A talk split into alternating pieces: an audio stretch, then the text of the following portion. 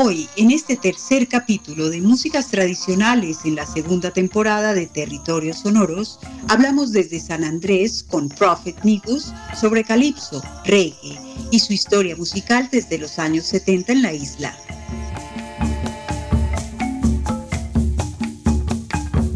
Territorios Sonoros, un viaje musical por las regiones de Colombia. Mi nombre es Gustavo Bush, conocido como Prophet Negus en la actualidad. Soy un músico y cantautor raizal. Eh, nací en el año 1955 aquí en San Andrés Isla. Brothers and sisters.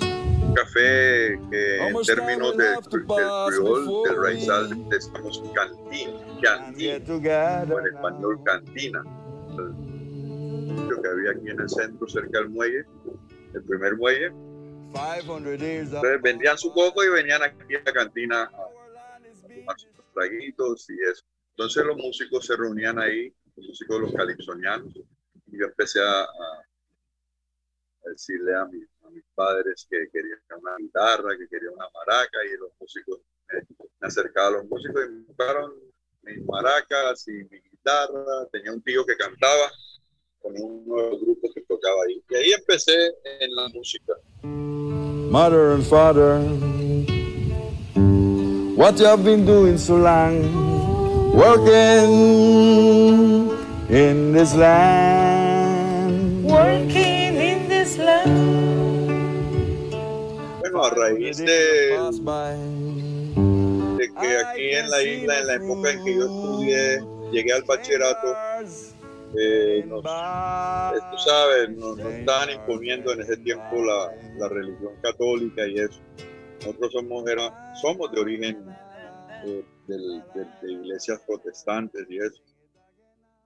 Pues tuvimos muchas relaciones con los curas católicos y eso, y entonces ahí, en esa época, cuando tenía como 13, 14 años, de un cura paisa, entonces creó como un grupo juvenil creamos un coro con todos los jóvenes de época, de, la mayoría raizales, y creamos eh, The Carmel's Boys. El cura nos compró guitarra eléctrica, batería, tumbadora, tocaba percusión y después empecé, cuando compró la batería, empecé a tocar la batería y empecé mi, carrera de adolescente músico como baterista con un grupito y un coro que se llamaba The Carmel's Boys. Estoy hablando del finales de los 60, comienzos de los 70, esa época. Esa época se, se distingue porque había un buen turismo, había un buen turismo en la isla, un turismo más bacano que ahora, diría yo. y también en los hoteles, en los pocos hoteles, había muchos hoteles eh, que llamábamos residencia de, de raizales, no se llamaban posadas en ese tiempo, hotel o residencia.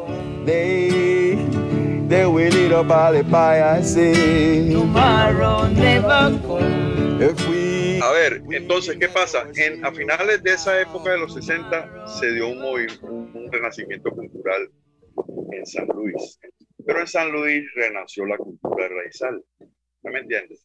Allá se empezó a renacer el calipso, danzas típicas. Y los nadaístas, poetas, los escritores, los pensadores, este, nadaísta Gonzalo Arango y todo su Congo, se asentaron allá. Entonces hubo como todo un boom de renacimiento cultural. Renacen las bandas de calipso como Bahía Sonora, del maestro Eusebio Martínez. Renace una banda aquí del sector del centro, del maestro Santino Noelis empiezan a, a ver más escenarios y más conciertos de la música calipso de las islas.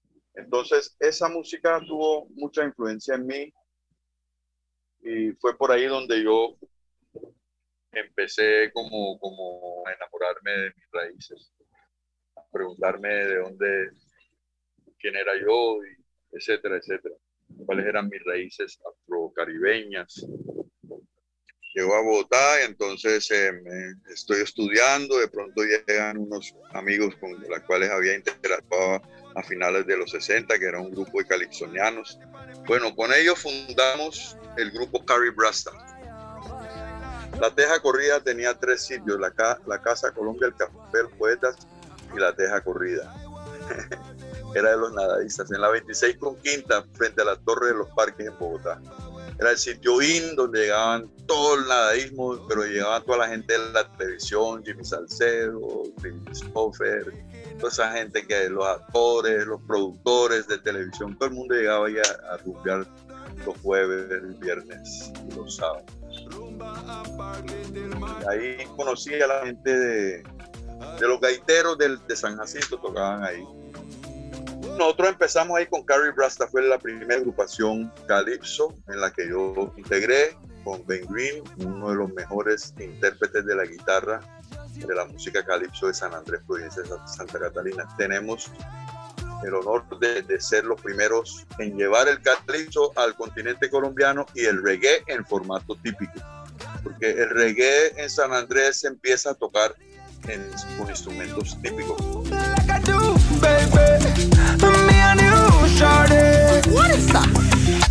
Y'all take a run to San Andres land. Yeah, yeah. Make you go go chill out a babe on the sun.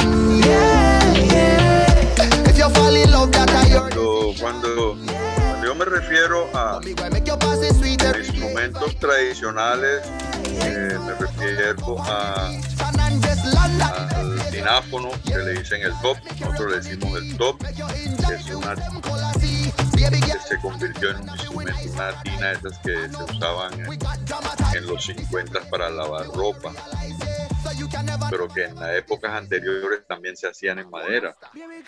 Lo que nos quedó de, de, la colonia o de la colonización, que es la guitarra y la mandolina, de la parte española, la guitarra. Básicamente guitarra, mandolina, maracas también, que es otro instrumento ancestral. Creo que los pueblos indígenas de Colombia usan maracas también, es un instrumento indígena.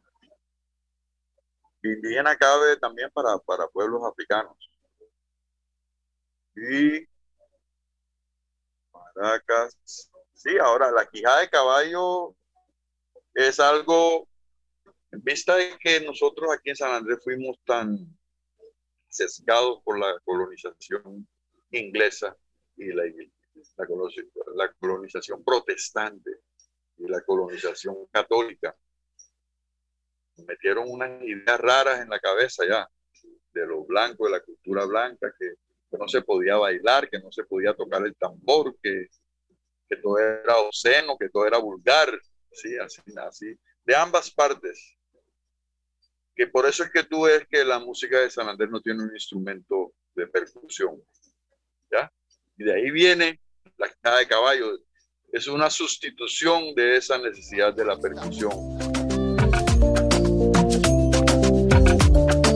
Entonces, eh, bueno, esa fue la experiencia con, con, con eh, Ben Green, Orson Christopher. Después de que Ben Green se separó, cuando volvimos a San Andrés a comienzos de los 80, finales de 79, paró y se fue a grabar. Grabó con Bahía Sonora. Cuando regresó con su álbum, bueno, no todo el mundo feliz a celebrar. Nosotros tocábamos en hoteles, aquí, en restaurantes, en fin. Y a él lo llevaron para, el primer festival de música del Caribe en Cartagena. Y él me invitó, y yo fui con ellos como invitado. Pude experimentar esa, ese festival, que fue algo grande, fue la primera vez que vi algo caribeño, porque vi conocí a Freddy McGregor, conocí a los de Saint Thomas en, en vivo y en directo. ¿sí? Nosotros en San Andrés siempre nos desconectaron del Caribe nuestro todo era a punta de pickups, como dicen acá, que cuando traían la música nosotros la poníamos a sonar en, lo que los jamaiquinos llaman sound system, nosotros acá le decimos En fin, fui a ese festival y conocí a Freddy, conocí a, unos de St. Thomas que cantaban el soca, eh, conocí a, a unos de África, de Afrobeat y así me fui, uy, esta vaina es grande, yo quiero volver aquí, pero quiero hacer una banda ya. Llegamos a San Andrés y con Jaime Celis y Lucho Nil y Horacio Howard y con Horacio Howard, Jaime, Lucho, mi persona, básicamente fundamos The Rebels. The Rebels fue la, digamos, primera banda de reggae. The Rebels recreaba todo ese sentimiento ancestral que teníamos nosotros. Pues llegó a ser grande esa banda. Bueno, yo en realidad tuve que dejar, después fundé, tuve que dejar a The Rebels por, por cuestiones ideológicas, porque yo era muy, o sea, yo, yo era como, o soy un, un compositor, un cantautor y tengo una ideología. Salí y creé otras bandas y giré también por varias ciudades en Colombia. Eh, grabé una, un sencillo, como te dije, con una que se llamaba Generation Band con Joe Bryan y Jamin, que era de. Jamin era, un, era bajista de The Rebels conmigo también, él salió. Joe Bryan, un gran músico también. Eh, hicimos un trío con un trío ele electrónico. Hicimos calipso y reggae electrónico.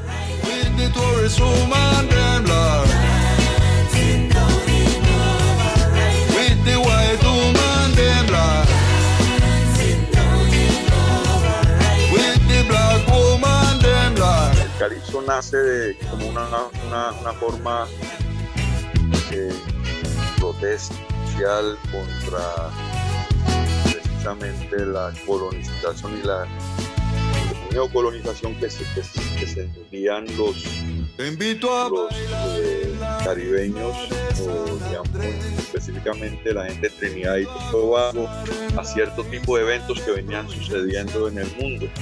A finales de junio en el Festival de Providencia, el 20 de junio. Entonces el, el caribsoniano protestaba o, o narraba narra lo que está aconteciendo. Y el 30 de noviembre en el Carnaval de San Andrés. Pero hay algo que, que históricamente si usted observa con el jazz y con el blues y con el, todas esas canciones de, escla- de- de esclavizado y todos esos géneros que se fundaron en los 900 en los Estados Unidos por el, el negro de allá. Tú observas a todos esos jazzistas y a todos esos eh, que cantaban blues y gente muy educada musicalmente. Pasa lo, pasa lo mismo en, en las islas, en el Caribe. Entonces, el calipso es una música muy enriquec- enriquecida, muy rica, muy, muy culta, desde el punto de vista de la musicalidad y de la musicalización y de la creación y de, de su contenido social. Reggae, ¿cómo llega el reggae a San Andrés? El reggae nace en Jamaica en los 60, se hace popular a comienzos de los 70. Eh, y a San Andrés empiezan a llegar. El reggae cuando nace, hay, hay, dos, hay, hay dos corrientes en el reggae. Hay un reggae que nace del calipso o del mento. jamai- El mento es un ritmo jamaiquino. El reggae, surge, el reggae no surge directamente del calipso al reggae, sino que pasa de, de mento a rocksteady y después nace el reggae. Pero ojo, hago la, la, la claridad de que el calipso o el mento es uno de los orígenes más fuertes del reggae. O sea que muchas veces se salta y se dice, no, el, el, el, el- el ska, el viene del ska. Llega a San Andrés de, de diferentes sonidos, eh, porque hay un reggae que es como jocoso, que es como bailable, pero hay otro reggae que es de vanguardia, que, es de rebeldía, de protesta. Entonces el- ese reggae llega aquí, eh, también se empieza a escuchar en las emisoras por algunos estudiados o vividos en los Estados Unidos y trajeron sus, vinilos, sus discos. Entonces eh, había uno muy famoso que era un maestro de ceremonia aquí, y que, era un productor de, una- un programa de radio que se llamaba International Exposure, Blas Hooker. Blas Hooker promovió y divulgó el reggae y el calipso desde que él volvió de estudiar en Nebraska. Él estudió en la Universidad de Nebraska y volvió a San Andrés con afro. Fue la época en que se metió el afro y empezaron a, a llegar los primeros dreadlocks que llaman ustedes rasta. y así.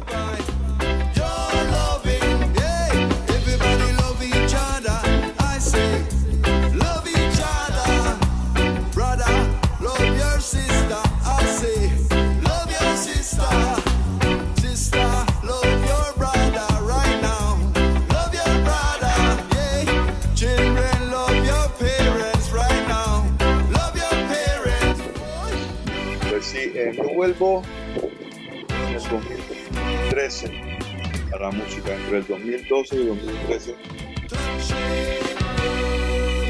Bueno, yo empecé, hice esos dos temas y volví a San Andrés y cuando llegué había una, una plata, una gente, me preguntaron, bueno Gustavo, ¿y vos cómo te vas a llamar?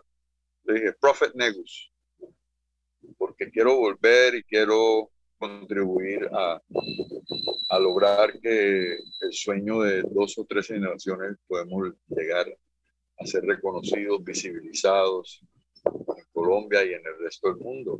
Esto no puede seguir así.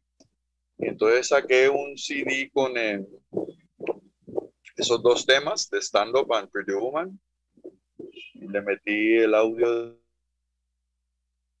y la canción Calypso que había grabado hace tiempo esa que te dije de Invite You to Dance. Hice un pequeño CD, lo lancé y empecé a promoverme como Prophet Negus.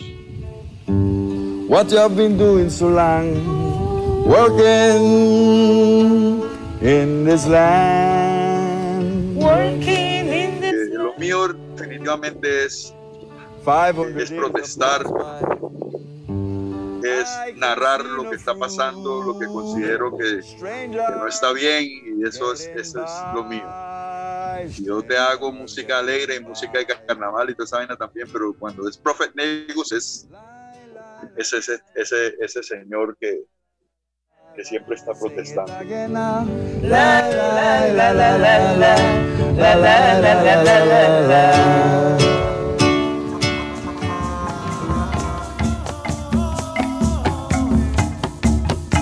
Hablamos con Prophet Nigus sobre la música reggae y la evolución del calipso en las islas de San Andrés y Providencia. Los esperamos en el siguiente capítulo en que hablaremos con Yacir Parra y Dino Manuel de las nuevas tendencias de la chirimía chocoana.